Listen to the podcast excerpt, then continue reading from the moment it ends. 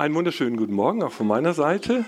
Ich darf wieder mal predigen hier in meiner Gemeinde und ähm, leben für meine Freunde, indem ich mich wirklich für Menschen interessiere. Olli, du hast es schon sehr, sehr schön vorbereitet und da auch erzählt, wie es dir so gegangen ist. Das ist natürlich schwierig, ja? Wenn ähm, passt das hier so? Ja. Wenn ähm, man merkt, es geht gar nicht wirklich um mich. Ne? Es geht um, ja, um was eigentlich? Um Gott, okay. Aber wenn Menschen Gott noch nicht kennen, wie soll ihnen das wichtig sein, dass es um ihn geht? Ja? Ich habe mir überlegt, was wäre ein Einstieg dafür und ich bin auf was ganz Ungewöhnliches gekommen. Die Jüngeren werden das kennen. Star Wars Filme, ja? Ein Lichtschwert. Die Jüngeren, ja, also bitte nehmt mal mich als Maßstab, ja? ne? Ähm, ich kenne das auch, ja, ist klar. Ähm, da wird mit Lichtschwertern gekämpft. Ja? Ähm, ganz gefährliche Waffen, die alles durchtrennen, was in ihre Nähe kommt. Ich habe hier auch ein Lichtschwert mitgebracht äh, von uns zu Hause.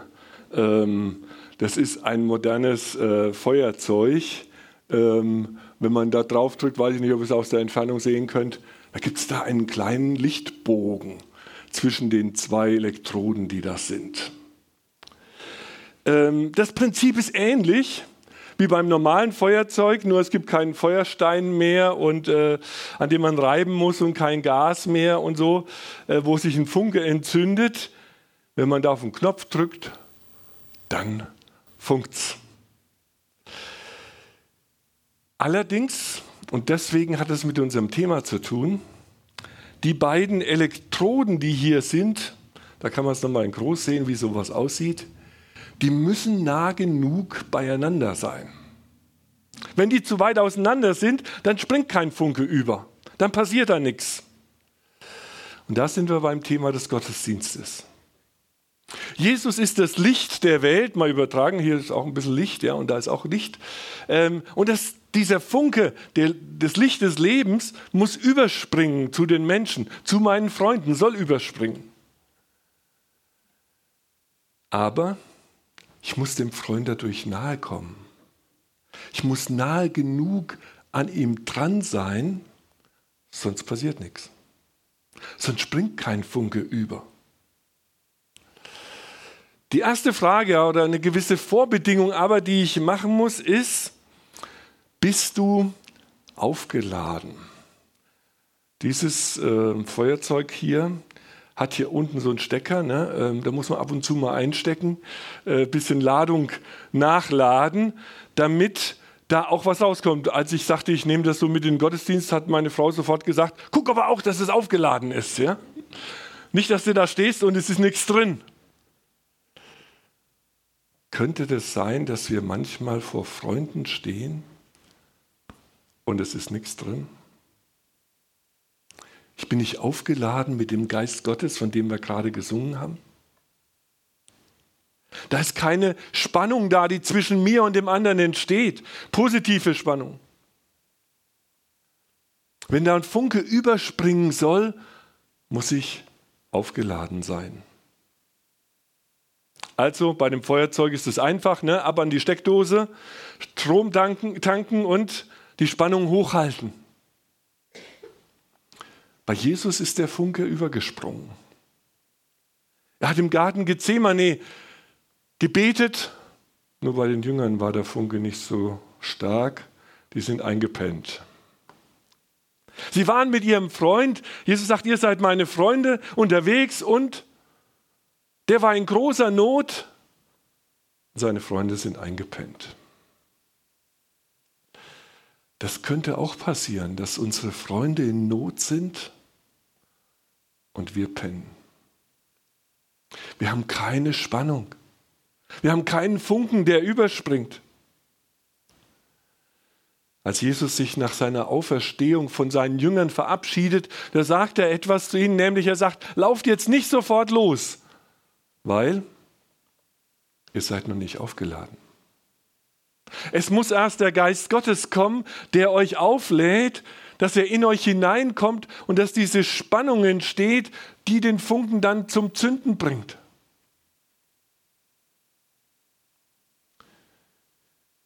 Euer Lichtbogen, der wird, wenn ihr aufgeladen seid, wird er nicht nur ganz Jerusalem entzünden, sondern der wird weitergehen, der wird letztlich die ganze Welt umspannen. In der ganzen Welt werdet ihr meine Zeugen sein, wenn ihr mit dem Geist Gottes aufgeladen seid. Erst brauche ich also die Nähe Gottes, brauche ich selber die Nähe Gottes, damit der Heilige Geist mein Leben erfüllt und mir die Kraft gibt, die Spannung, dass der Funke überspringen kann. Ich habe überlegt, ob ich das ähm, demonstrieren soll, welche Kraft in so einer Batterie drinsteckt, wenn man die Pole zusammenbringt. Das kann man ja auch mit einer Autobatterie machen, aber ich habe gedacht, wenn ich das hier vorführe, das machen nur Leute nach und das ist nichts zum Nachmachen. Ja? Aber da kann man so einen richtig dicken Nagel zum Schmelzen bringen.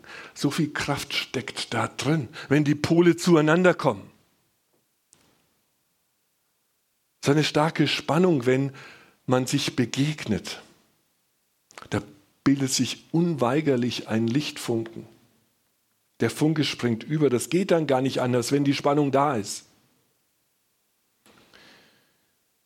Wenn meine geistliche Batterie leer ist, dann wird auch kein Funke überspringen.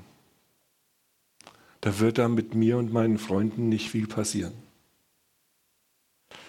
Bei den Aposteln damals, als Jesus dann an Himmelfahrt zu seinem Vater zurückgekehrt war und die Apostel von ihm erzählt haben, da hat man sie eingesperrt und hat ihnen verboten, von Jesus zu reden, von ihrem Glauben zu reden. Und was haben sie gesagt? Sie waren so aufgeladen, sie haben gesagt, sorry, aber wir können nicht schweigen. Es geht nicht. Wir müssen reden von dem, was wir erlebt haben, was wir gesehen haben, was wir gehört haben. Es geht gar nicht anders. Sie waren so geistlich aufgeladen, dass es nicht anders ging. Und haben gesagt, wenn er uns dafür einsperrt, dann müsst ihr uns dafür einsperren. Aber anders geht's nicht. Ich muss davon reden. Voraussetzung ist also aufgeladen sein, damit der Funke überspringen kann. Mit dem Heiligen Geist unterwegs zu den Menschen. Ein zweites, das, was Olli beschrieben hat, zeige Interesse. Wenn ein Funke überspringen soll, dann muss ich nah genug dran sein. Aber wie komme ich den Menschen nahe? Wie kann ich ihnen so auf den Pelz drücken, dass es nicht unangenehm ist?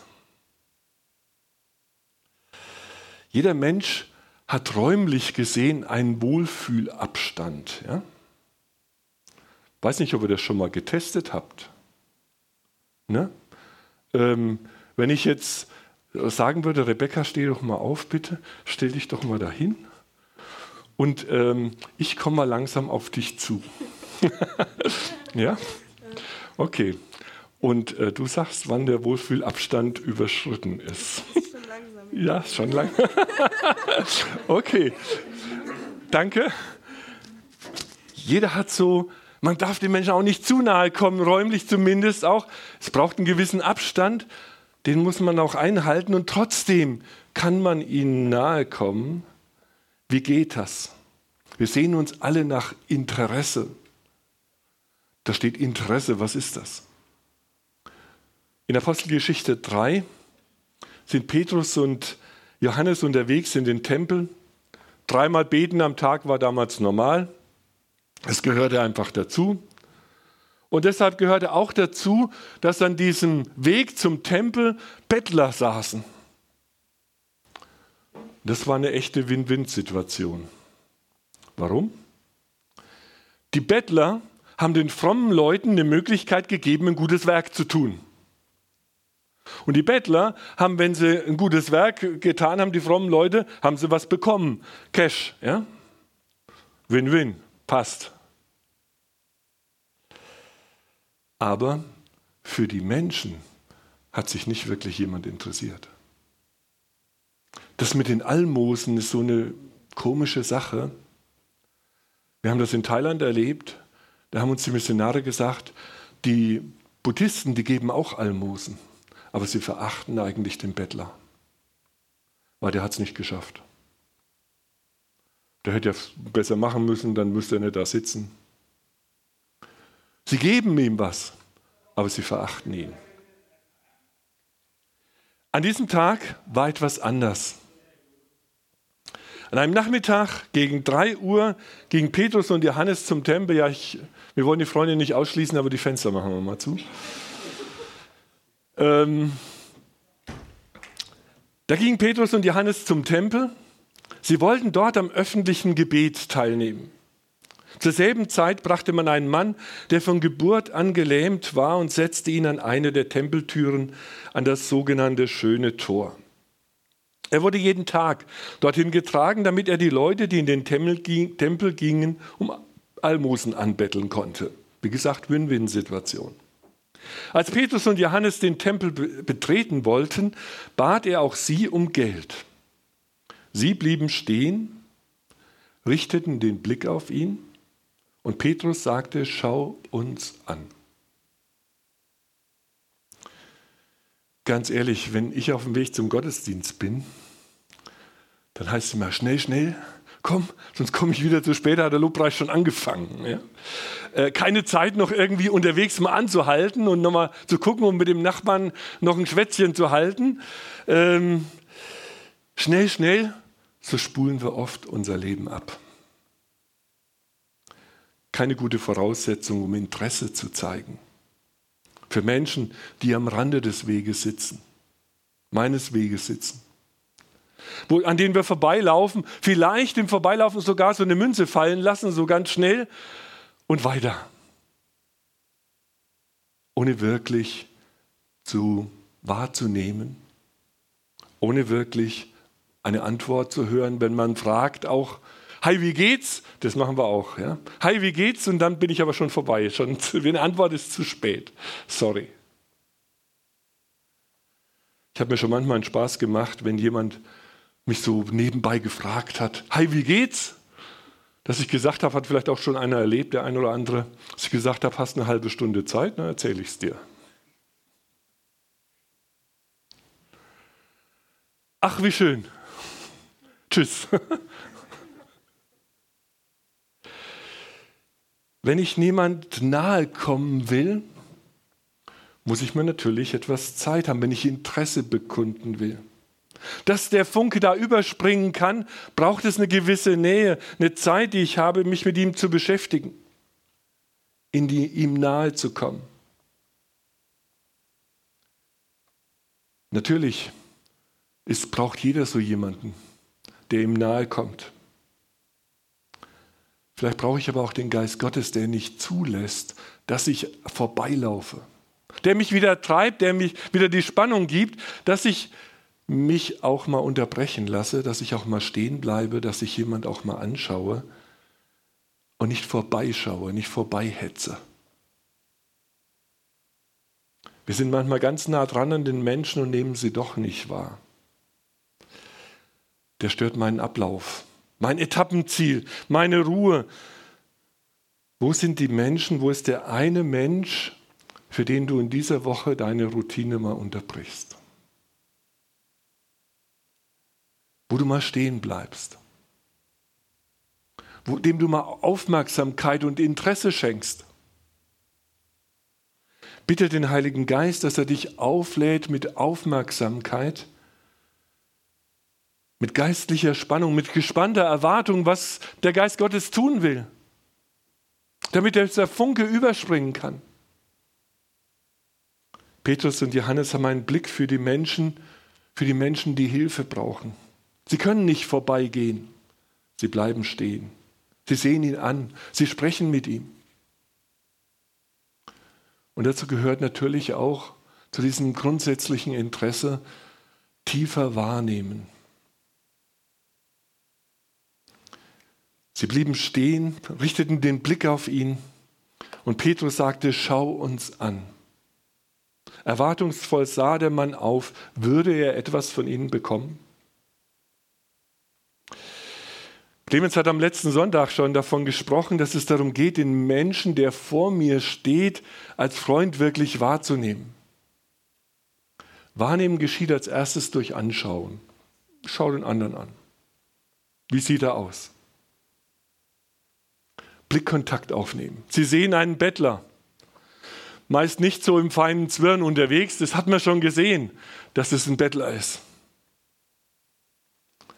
Wir haben am Freitag Vorstand vom SGV gehabt und äh, der Thorsten Bräuninger ist dabei, ein Rechtsanwalt.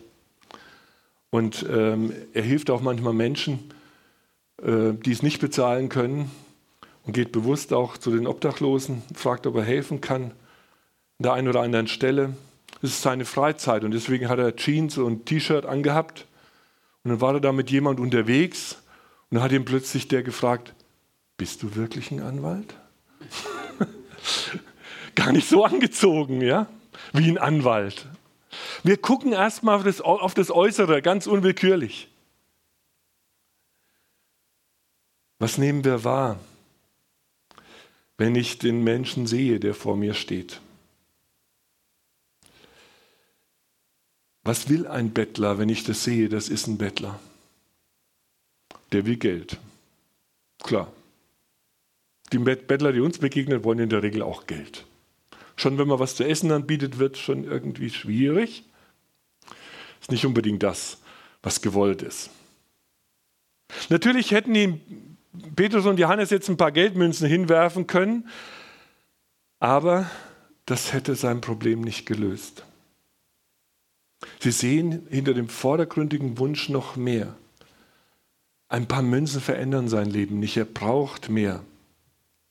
Ich habe mal ein paar Menschen hier einfach äh, aus dem Internet geholt, hier drauf gemacht. Es ist immer die Frage, was sehe ich da? Wen sehe ich da? Was ist die eigentliche Not dieses Menschen möglicherweise? Worum würde er mich bitten, ich mache es jetzt mal vom Glauben her, worum würde er mich bitten, dass ich für ihn tun soll, wenn er die Macht Gottes kennen würde? Wenn er wissen würde, was Gott an ihm tun kann, worum würde er mich bitten? Worum würde ein Bettler, der gelähmt ist von äh, Kindesbeinen an, worum würde der bitten? Um fünf Euro? Wenn er wüsste, da ist einer, der ihn gesund machen kann? Da wären die fünf Euro schon weit weg. Da würde er bitten, dass ich wieder laufen kann. Wo hat ein Mensch resigniert? Wo hat er keine Hoffnung mehr? Weiß es sich geliebt von anderen Menschen? Aber sehen wir hinter dem, was ein Mensch vordergründig zeigt, wer er ist, welche Not er hat, die finde ich nur raus, wenn ich mich dafür interessiere, wenn ich mit ihm spreche, wenn ich ihn anschaue.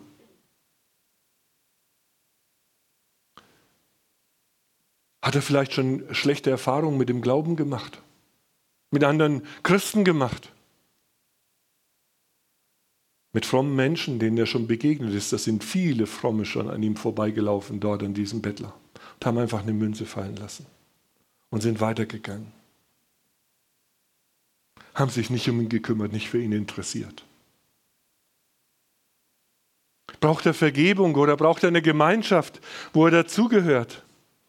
Echtes Interesse nimmt viel mehr wahr. Da kann ich nur den Geist Gottes bitten, zeig mir, wer dieser Mensch ist, vor dem ich stehe. Dass ich Interesse zeigen kann, dass ich seine Not wirklich erkenne.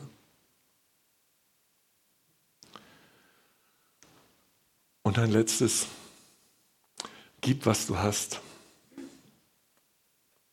Warum gehen wir Menschen oft aus dem Weg?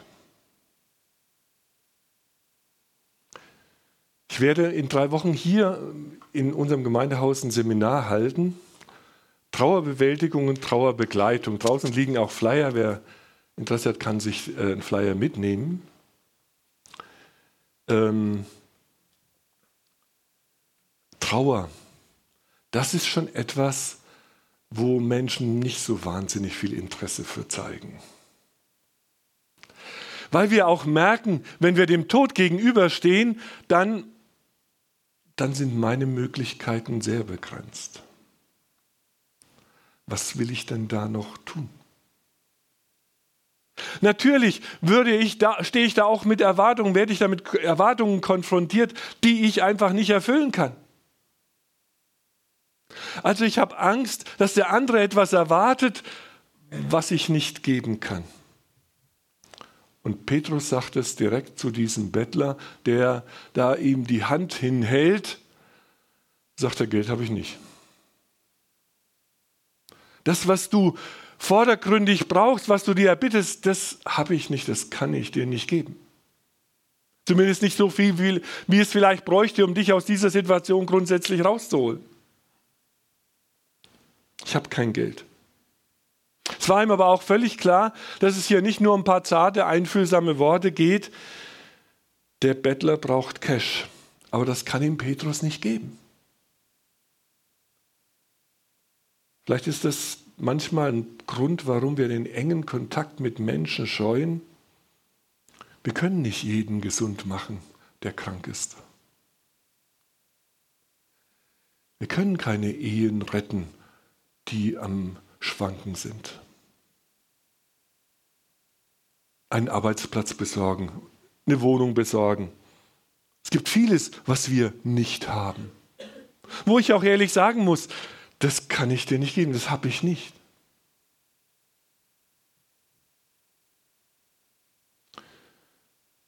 Natürlich habe ich ein bisschen Zeit, es scheint uns aber dann so wenig zu sein. Ich kann ein paar Tipps geben, aber da fühlt man sich nicht gut bei. Das Thema der Predigt lautet Leben für die Freunde, indem ich mich für sie interessiere, wirklich interessiere. Reicht das? Reicht das, dass ich mich nur interessiere? Ist das nicht zu wenig? Petrus hat das Problem nicht.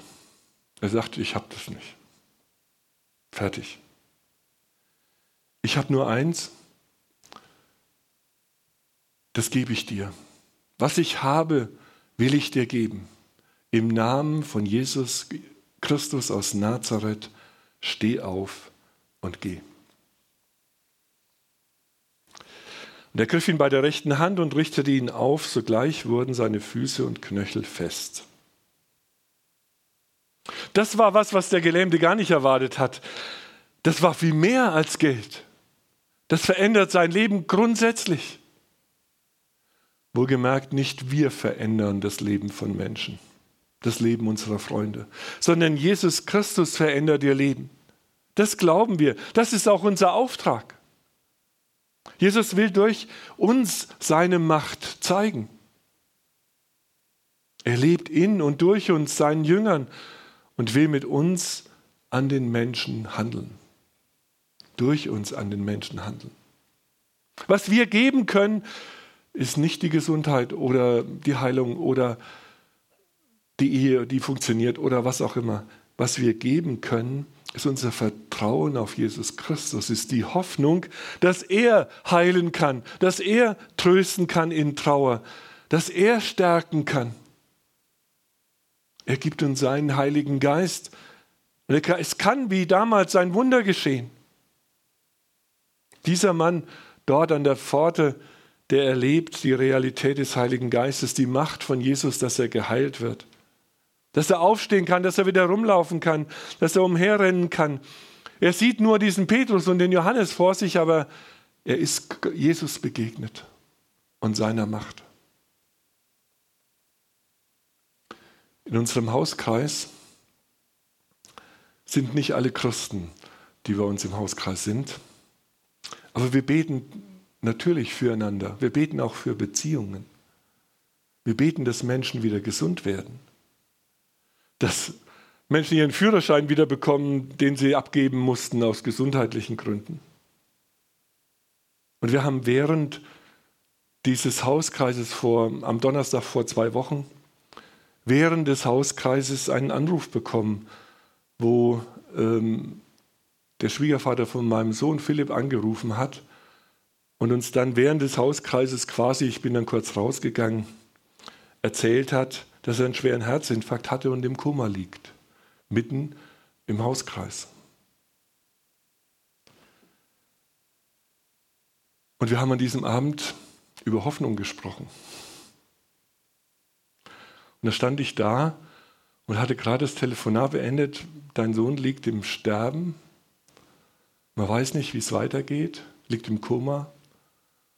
Und wir sprechen über Hoffnung. Jetzt habe ich überlegt, was kann ich jetzt den Menschen mitgeben, die im Hauskreis bei uns sind gerade. Da hatte ich nicht mehr viel zu geben. Da war das Einzige noch, dass ich ein Gebet gesprochen habe und gesagt habe, wir halten an der Hoffnung fest. Wie auch immer es sein wird. Wir haben einen Gott und wir halten an dieser Hoffnung fest, dass er die Dinge in der Hand hat. Wir sind sehr, sehr dankbar, dass es Philipp wieder gut geht. Hier in meiner Gemeinde mache ich mal ein Bild rein. Mit seinen zwei Kindern und seiner Frau. Er ist vorgestern nochmal operiert worden, weil er sich einen Defibrillator einsetzen hat lassen. Damit, weil man nicht weiß, woher das gekommen ist, warum, ob sowas sich wiederholen kann oder nicht, dass er eventuell eine Chance hat, auch zu überleben, wenn er alleine ist. Denn die hätte er so nicht gehabt, wenn seine Sportkameraden nicht da gewesen wären. Es war gerade beim Sport, als er Fußball gespielt haben. Und äh, auch die OP ist gut gelaufen, sind wir sehr froh. Und ähm, er macht auch schon wieder seine Scherze.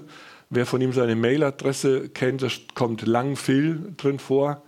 Jetzt hat er mir am Telefon gesagt, ihr könnt jetzt, braucht jetzt nicht mehr Lang Phil sagen, sondern Robophil. Defibrillator habe ich drin. Ja? Die Kraft Jesu und des Heiligen Geistes ist aber nicht nur da, wenn Menschen gesund werden, wenn Probleme gelöst werden.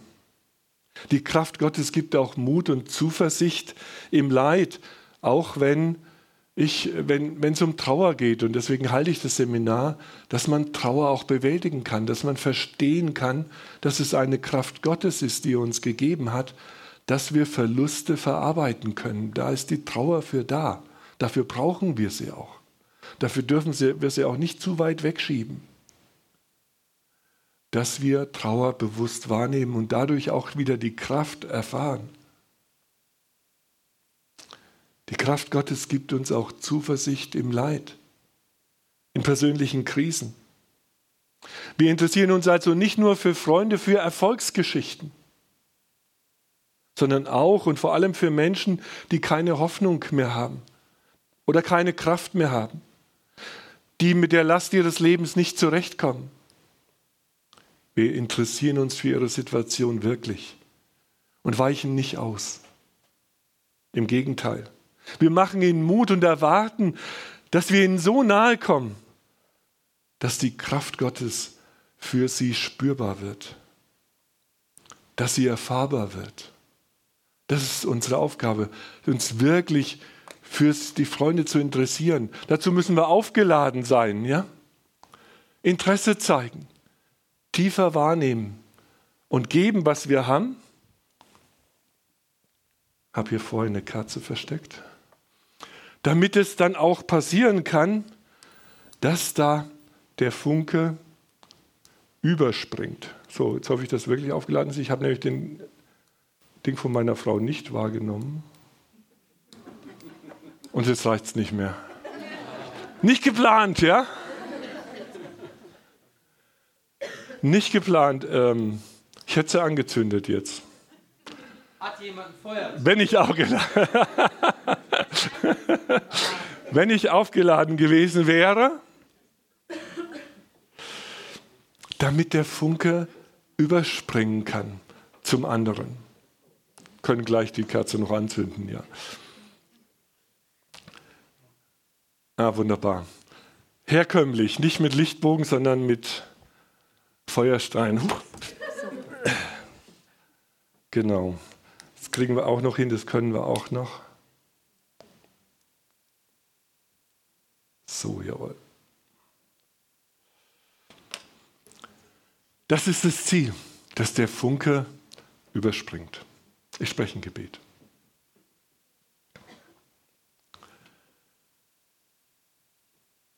Vater im Himmel, ich danke dir, dass du deinen Heiligen Geist gesandt hast, damit der Funke überspringen kann zu den Menschen, dass er uns aufladen will, dass er uns begeistern will Menschen nahe zu kommen, auch die Nähe auszuhalten, auch wenn es manchmal schwierig ist, auch wenn wir nicht die Patentlösungen haben, die wir gerne hätten, auch wenn wir mitleiden, einfach nur mittragen können. Wenn wir aber auch Hoffnung verbreiten können, Mut machen können, beten können für die Menschen, dass dein Wunder geschieht, dass wir nicht tun können, dass du handelst, dass sie erleben dürfen, dass du ein lebendiger Gott bist, der auch in ihrem Leben Macht hat zu, zu wirken. Lass uns erkennen, Herr, was der tiefste Wunsch der Menschen ist und ihn gemeinsam zu dir bringen.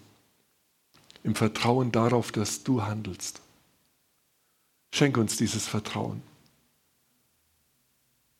Und führ uns zu den Freunden, Herr, die du uns vor die Füße legst. Zu dem einen oder der einen, vielleicht die uns diese Woche begegnet. Dass wir nicht vorbeigehen, dass wir nicht nur ein Hi, wie geht's hinwerfen, sondern dass wir offen sind, zu hören, wahrzunehmen und dein Wirken geschehen kann durch deine Gnade. Das lass uns erleben, Herr. Amen.